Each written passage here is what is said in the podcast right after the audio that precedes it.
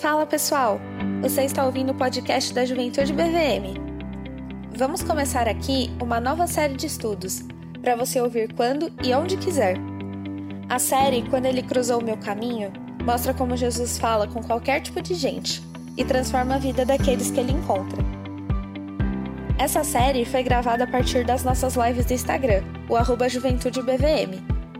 Aproveita e já segue a gente lá para acompanhar todas as lives e ficar por dentro de tudo que acontece na juventude. E ah, não esquece de seguir a gente aqui também para não perder nenhum episódio. Aproveite e que Deus te abençoe. Peço para você abrir a sua Bíblia em João capítulo 21. Muito bom, gente, ter vocês aqui, hein? Muito legal. João 21. Ó, esse texto aqui foi um dos primeiros textos assim que eu estudei eu lembro na época de seminário, de pregação, assim, eu lembro quando eu estudei esse texto, eu fiquei encantado. Ele é um texto que eu nunca gosto de falar de preferido, assim, porque é muito difícil escolher um só, né? Mas sei lá, se eu tivesse que escolher uma passagem de Cristo que marcou a sua vida, assim, é essa daqui. Acho que é essa daqui. Essa passagem aqui é é boa demais, cara. E como como vai ser a última passagem da série, eu escolhi então esse texto porque ele acontece depois da ressurreição de Cristo. Todos os encontros que a gente viu até aqui são ao longo do ministério terreno de Cristo ou até da, na hora da morte ali, né? Como a gente viu do ladrão da cruz, lá no dia do acústico, por exemplo. Esse daqui, ele é único porque ele é o encontro com o Cristo ressurreto. E dentre os encontros com o Cristo ressurreto, esse aqui é meu predileto. É, de Tomé também eu gosto, hein? Esse aqui eu gosto demais. E a gente vai dar uma passada nesse capítulo 21 todo de, de João, né? dando umas, uns enfoques em algumas, alguns momentos. E assim, por, por questão didática, por questão didática, eu vou fazer o seguinte: eu vou, eu vou resumir o que a gente vai falar em, em três palavras. Queria até que alguém escrevesse aí, alguém, algum secretário aí. Quem escreve primeiro ganha. É bom que mais pessoas escrevem e vão ficando. Escrevam aí três palavras. É... Primeira palavra é recordação. Segunda palavra é prontidão. E a terceira palavra é restauração. Só por fins didáticos, tá? Podia ser outras palavras, podia ser qualquer outra coisa aqui. Mas para ajudar a pegar a lógica do negócio. Escrevam aí. Já pegaram? Precisa repetir? Recordação, prontidão e restauração. Alguém escreve aí? Mais de alguém? E vamos Vamos seguir nesse esboço geral aí, tá? Com essas três palavrinhas aí que rimam. Ah, é um poeta aqui, ó. Que é Bruno Suassuna. Então a gente vai, vai ver nesse esboço aí dessas três palavras. Muito obrigado, Ana Luísa. Você está se redimindo do seu atraso. Obrigado, Bia. Isso aí, gente. Muito bom. Então essas três palavrinhas aí que a gente vai ver à luz de, de João 21. O que, que acontece com esse encontro? Eu falei que é o encontro de Jesus com Pedro, mas não é só com Pedro, tem os outros discípulos também ali. É, eu gostei da Pri Carneiro que ela escreveu recordação, aí ela esqueceu o resto, já precisa recordar o resto. Não, escreveu separado, tá certo, Priscila, estou te caluniando aqui. Recordação, prontidão, restauração. Isso aí, gente, essas três palavrinhas aí. É, essa passagem é o seguinte: Jesus já morreu, já ressuscitou, e os discípulos já viram Jesus ressurreto. Essa passagem fala para nós no versículo 14 que foi essa foi a terceira vez que Jesus apareceu para os discípulos. Agora, a terceira vez, ao que tudo indica, terceira vez registrada pelo Evangelho de João, não necessariamente terceira vez considerando todas as aparições de Cristo ressurreto, tá? Então, mas o fato é, ele já tinha aparecido para os discípulos. E ele já tinha dado instruções que era para esperar mais orientações. Jesus ficou 40 dias depois de ressurreto ainda na terra, e aí depois ele, ele Atos capítulo 1 conta que ele subiu aos céus, né? Então, essa passagem, o que, que acontece? O capítulo começa com. Lá no, no mar de Tiberíades, que é outro nome para o Mar da Galileia, famoso Mar da Galileia, que também era chamado de Lago de Genezaré. Ó. Tem essas três, esses três possíveis jeitos de chamar. Bom, e no Antigo Testamento, que era chamado de Mar de Quinerete. Olha aí, quantos nomes para o mesmo lugar, mesmo laguinho lá de água doce. Mar da Galileia é de água doce, viu, pessoal? Nessa oitava vez que eu estive lá em, em, na Galileia, ano passado, se eu não me engano, eu nunca fui para lá. mas tudo bem. É, mas eu sei que é um, um, um água doce, é um mar de água doce. E eles estavam lá, tá? Estou viajando aqui, mas estavam lá. Mar de Tiberíades. Quem que estava lá? O texto fala no verso 2. Simão Pedro, primeirão da lista aí. E aí tava a galera com ele. Só os, os caras lá, o Tomé, Natanael, grande Tel. Tava lá os filhos de Zebedeu. Quem são os filhos de Zebedeu? Tiago e João. Tava essa galera lá também. E outros dois discípulos. Tava a galera, panelinha lá da igreja, os amigos da igreja, esperando mais orientações de Cristo, mas ao mesmo tempo com muita muita coisa carregada no coração, né, cara? É, muitos sentimentos. Seu Senhor, que você dedicou sua vida, seus últimos anos, morreu na cruz, você não tá muito sabendo o futuro, o que, que vai ser de você, perspectivas de vida, de família, do ministério, e agora a coisa vai continuar. Aí ele ressuscita, vem aquele misto de sentimentos, mas misto de confusão. E focando especialmente na personagem né, do, do Pedro, focando especialmente em Pedro, pensa, tenta se colocar no lugar de Pedro e sentir pelo menos um pouquinho do misto de pensamentos e sentimentos que esse camarada tinha naquele momento. Ele está se chicoteando psicologicamente por ter negado Cristo, né? Você lembra da descrição que os evangelhos dão de Cristo passando logo depois que Pedro nega a terceira vez? E aí o texto bíblico fala que Jesus olhou para Pedro. É aquele olhar assim que atravessa a alma. Eu fico imaginando Pedro sonhando com aquele olhar, lembrando daquele olhar do Senhor dele sendo crucificado e ele dizendo que não conhecia. E Pedro, o cara, tá carregando tudo isso aí. Legal, Cristo ressuscitou tudo, mas ele ainda não teve um, uma oportunidade de conversar, um tempo de. Ele tá lá, tá lá, lidando com todos esses sentimentos aí, esses pensamentos. Eles estão pescando. E aí passaram a noite inteira pescando e não pegaram nada. Verso 4 fala que quando a madrugada né, começou a terminar e o dia começou a clarear, né? Então, imagina, cara, imagina a cena, hein? Vai se transportando para lá. Não ouça uma história bíblica sem, sem migrar para essas páginas. O texto fala que o dia começou a raiar, imagina aquela praia. É... E aí eles estavam no barco. O texto fala cerca de 90 metros, coloca 100 metros aí da, da, da praia, né? Então, para dentro ali pescando. E eles veem um homem que eles não reconhecem, não dá para ver, tá longe, enfim. E aí esse homem, que eles não reconheceram, o texto fala que é Jesus, né? No verso 5 ele fala: Filhos, vocês têm aí alguma coisa para comer?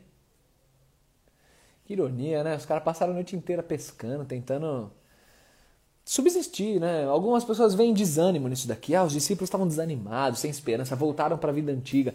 Isso é pesar muito a mão, não é exatamente isso, não. É, eles estavam esperando, estavam aguardando e tinham que comer, tinham que. O ramo da pesca eles já conheciam bem, então tava lá. Não pegaram nada, frustrados, aquela coisa toda. E o cara ainda pede comida, né? Aí é para botar o dedo na ferida mesmo. E aí vai, né? Verso 6: Lancem aí a rede à direita do barco e vocês vão conseguir pescar, vocês vão conseguir achar. Eu fico imaginando, é, sabe esses caras que gostam de dar pitaco? Não, é, faz isso aí assim, ó, é, é, que dá certo. Ah, é porque dá raiva, né? De gente fica dando pitaco, não manja nada. Os caras pescador experiente tudo mais. Mas tem um detalhe. Sabe aquele famoso Eu Já Vi Esse Filme Antes? Eles já vivenciaram uma história semelhante antes. O Evangelho de Lucas, capítulo 5, nos conta o chamado dos discípulos. Não sei se vocês se lembram, mas o chamado dos discípulos se deu num episódio muito parecido.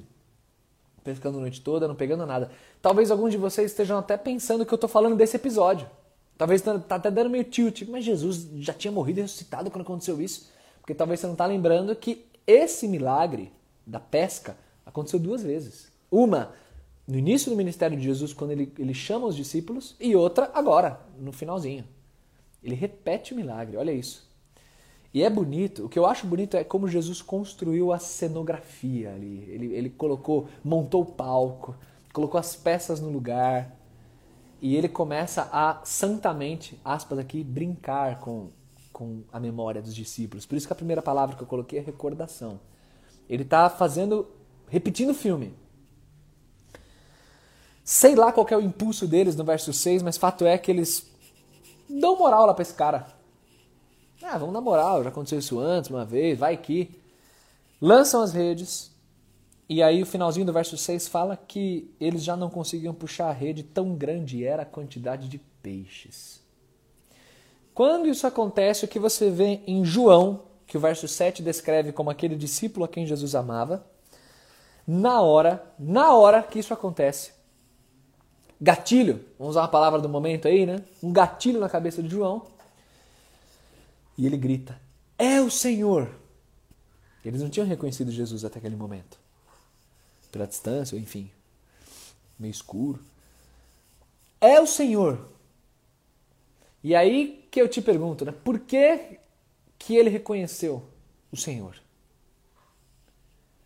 Porque a memória dele estava muito sensível e muito ativa para o que Jesus já havia feito na vida dele antes.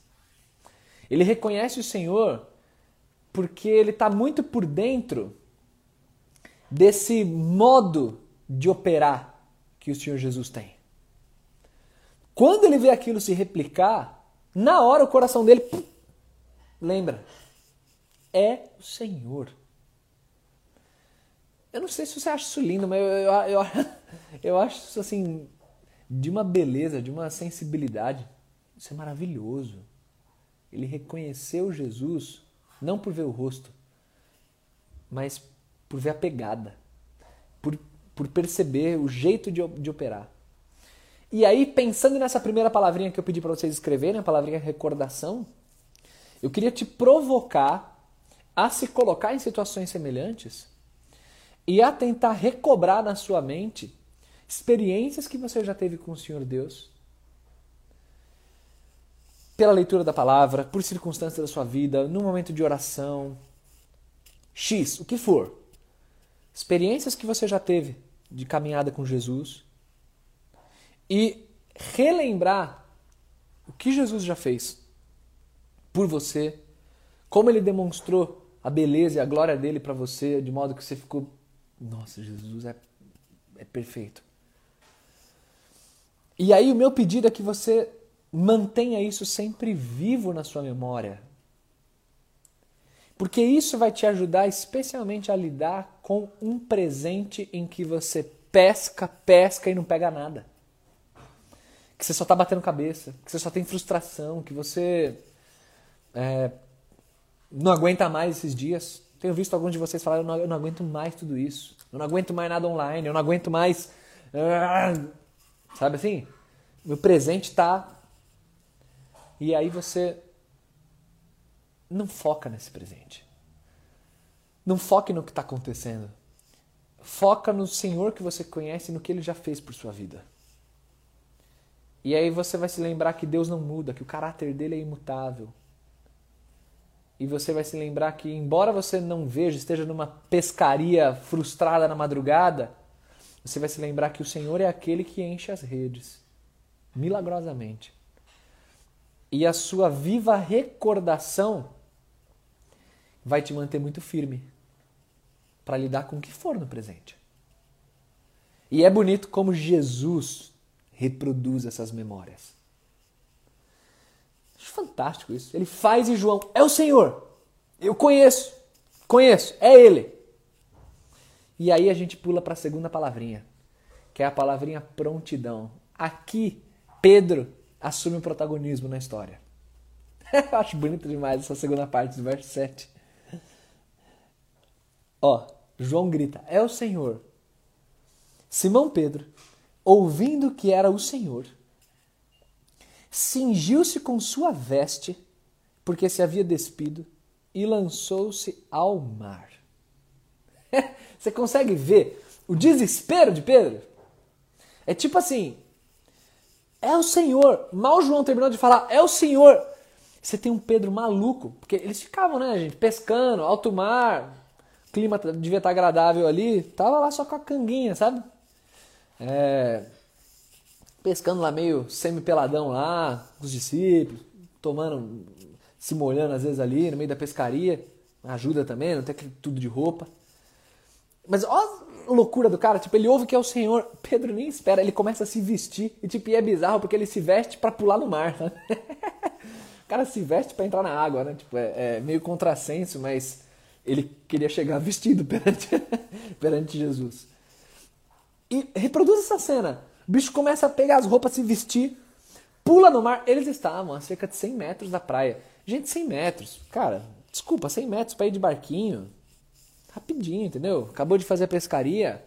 Vai lá. Tanto que o verso 8 fala: os outros discípulos vieram no barquinho, puxando a rede com os peixes. Porque não estava distante da terra, senão cerca de 90 metros. Só que a prontidão de Pedro, né, a vontade de Pedro de ter um reencontro com o Senhor era tão grande, talvez até um momento a sós ali com ele, a alegria que Pedro ficou por saber que é Jesus é tão grande que ele simplesmente não podia esperar. Ele se joga. E essa sensibilidade também me comove. Porque isso nos ensina a ter um coração pronto, sempre pronto a ter um encontro com Cristo, a não postergar, a não enrolar, a não cauterizar. Sabe cauterizar? Quando queima e, e você perde até sensibilidade. O que você vê em Pedro é um coração sensível. O Senhor está ali, é ali que ele está. Eu não vou nem esperar barco ser arrastado, não vou esperar nada. Eu vou pular para ter um encontro com meu Deus. Eu imagino Pedro, aqui eu estou conjecturando, tá? Talvez até querendo ter um tempinho a sós com o Senhor, mesmo que fosse, mesmo que fosse cinco minutos, dez minutos até eles eh, levantarem a rede e arrastar o barquinho, mas só eu e Jesus ali. Isso é bonito, isso é inspirador. É assim que que a gente encontra a restauração, que é a terceira palavrinha do dia. É com esse nível de prontidão, de disposição, né, de vontade de estar com o Senhor, de sensibilidade, que a gente é restaurado. Quando eu li esse texto, eu falei para vocês né, que eu estava, na época de seminário, quando eu estudei esse texto uma vez. E o que me saltou aos olhos é assim, e é uma oração que eu fiz ao Senhor, eu gostaria que vocês fizessem também aí, você e Deus. Eu orei assim, dizendo: Senhor, que eu tenha essa mesma prontidão que Pedro demonstrou a, a estar tá perto do Senhor, toda vez que eu pecar, toda vez que eu me, me vir distante. Lembra, Pedro tinha negado Jesus três vezes. O último contato individual que eles tinham ali é, é aquela olhada de Jesus para ele. Depois Pedro chegou a ver junto com os discípulos o Senhor, né? Já teve encontro assim, mas não pessoal como ele vai ter nesse capítulo. Então eu lembro de ter orado assim. Eu peço para que você ore assim também. Senhor, se eu estou frio, se eu estou distante, se eu estou frustrado, se eu estou, sei lá o que que eu estou, me dá essa mesma gana de Pedro, de me pular do barco com roupa, sair nadando de braçada, que nem louco, para estar tá perto de ti, para que eu encontre, enfim, a restauração necessária. Posso ouvir um amém? Olha que lindo, o texto consegue ficar ainda mais bonito, cara. Esse texto, meu Deus do céu, que texto maravilhoso. Verso 9 conta que quando eles chegam em terra, eles viram ali umas brasas. E em cima peixes e havia também pão. Lembra que eu falei que Jesus constrói toda a cenografia, né? Como se fosse um teatro mesmo ali, um negócio para gerar esse gatilho, essas lembranças, né? Para falar numa linguagem com os discípulos que é a linguagem da alma, do coração, da profundidade daqui de dentro. E João, registrando essa passagem aqui no evangelho dele, ao escolher um termo específico aqui, ele, ele trabalha com essa percepção dos leitores. Quando João registra em grego, que é, essa passagem foi registrada na língua grega, e no verso 9 diz que eles viram ali umas brasas a escolha do termo brasas é importantíssima para entender o que está acontecendo aqui. A palavra escolhida para brasas é uma palavra incomum no Novo Testamento. Ela, não, ela só é usada em dois lugares, que eu vou contar para vocês aqui. Um deles é esse aqui. Eu vou contar o outro qual que é. A palavra mais comum para fogo, fogueira, qualquer coisa assim, é a palavra grega pir. De onde vem, tipo, piro, pirotecnia, sabe? É, é, pirofagia, já viu aqueles negócios? Priscila, minha mulher, sabia fazer isso aí, cuspir fogo, tá, esses bagulho. É, talentos. É, a palavra pira é mais comum. Só que aqui a palavra que é escolhida é a palavra antraquia, que só aparece nesse texto. E adivinhem qual outro texto ela aparece? Vou contar para vocês. Lembra quando Pedro negou Jesus? Lembra que estava muito frio? Estão com frio aí, ó? Lembra que estava frio? De onde ele chegou perto? De uma fogueira para se aquecer. João capítulo 18. Vendo uma fogueira, ele chegou perto para se aquecer. A palavra fogueira em João 18 é a mesma palavra brasas de João 21. E no Novo Testamento todo só ocorre nesses dois capítulos, João 18 e João 21. Quando João registra isso, o leitor ele já se depara com isso e já faz a conexão imediata. Opa, acabei de ler essa palavra, acabei de ler quando Pedro negou o Senhor. E agora Jesus espera Pedro com uma fogueirinha armada, com peixes, pães. Não sei se na hora que Pedro desceu e viu o fogo ele já fez a conexão. Imagino que não. Mas já foi fazendo conforme a conversa andou. Aqui acontece a restauração de Pedro. Jesus pede alguns dos peixes, os caras pegaram 153 grandes peixes, é muito peixe. Jesus pede ali um pouquinho, pão, e eles chamam ali para a refeição no verso 12. E aí o texto fala que ninguém ousava sequer perguntar quem era aquele homem, porque eles já sabiam quem era aquele homem, era Jesus. E Jesus faz aquela refeição com eles, um tempo gostoso ali. E aí, a partir do verso 15, você tem um tempo de Jesus com Pedro, ao que tudo indica separado. Aí é um tempo. Agora é o tempo em que Jesus te chama, te olha no olho e é ele e você. E é bonito que ele chama Simão, filho de João. Eu li um comentário que. É, gostei da percepção do, do comentarista teológico ali. Ele dizia assim: que quando Jesus chama Pedro de Simão, filho de João, ele está conversando com a essência de Pedro. Ele está conversando com Pedro. Ele resgata a, a paternidade né, de Pedro, ele resgata a pessoa de Pedro em, em, em destaque, né, em contraste com o apóstolo Pedro. Ele está falando com Simão, filho de João. Ele está ele tá entrando no âmago ali de Pedro.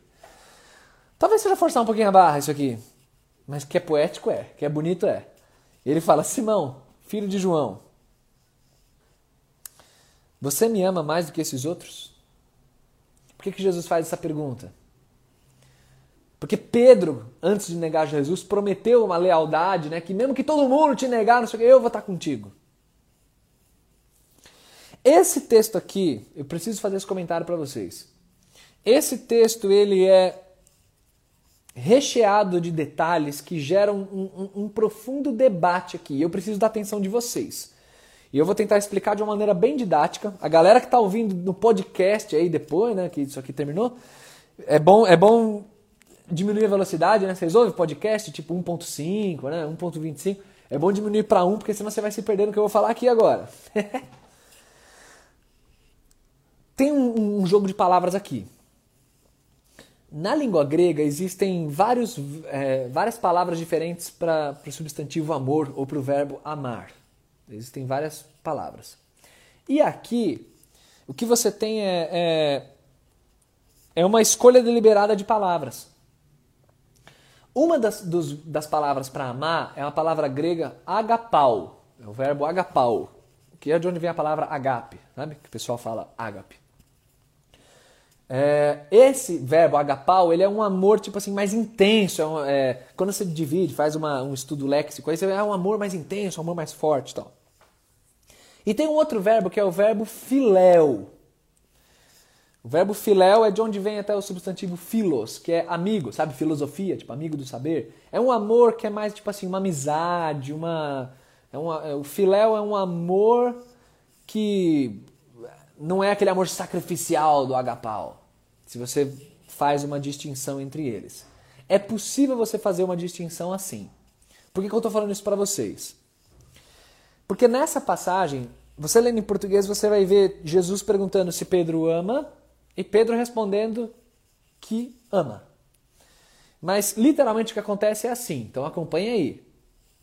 Jesus pergunta para Pedro. É... Ele pega e pergunta assim: Pedro, você me agapau? Quer dizer, você me ama? Amor ágape, né? Você me ama? Agapau. E aí Pedro responde: Sim, Senhor, eu te filéu que é o amor de amigo. Na segunda vez, Jesus pergunta: Pedro, você me agapau? De novo, mesma coisa. E aí Pedro responde: Sim, Senhor, eu te filéu. Aí na terceira vez, Jesus pergunta: Pedro, você me filéu? Ele, ele muda o termo. E aí Pedro responde: Fica triste. O texto fala que Pedro fica triste. E Pedro responde: Sim, Senhor, eu te filéu. Pedro sempre mantém o verbo filéu, né? Jesus que faz a, a alteração. Por que, que, eu falei que gera um grande debate, né? É importante vocês saberem disso, né? Palavra de Deus e tal. Porque aí os teólogos vão se dividir. Se essa escolha de termos é deliberada no sentido de que há um significado teológico por trás,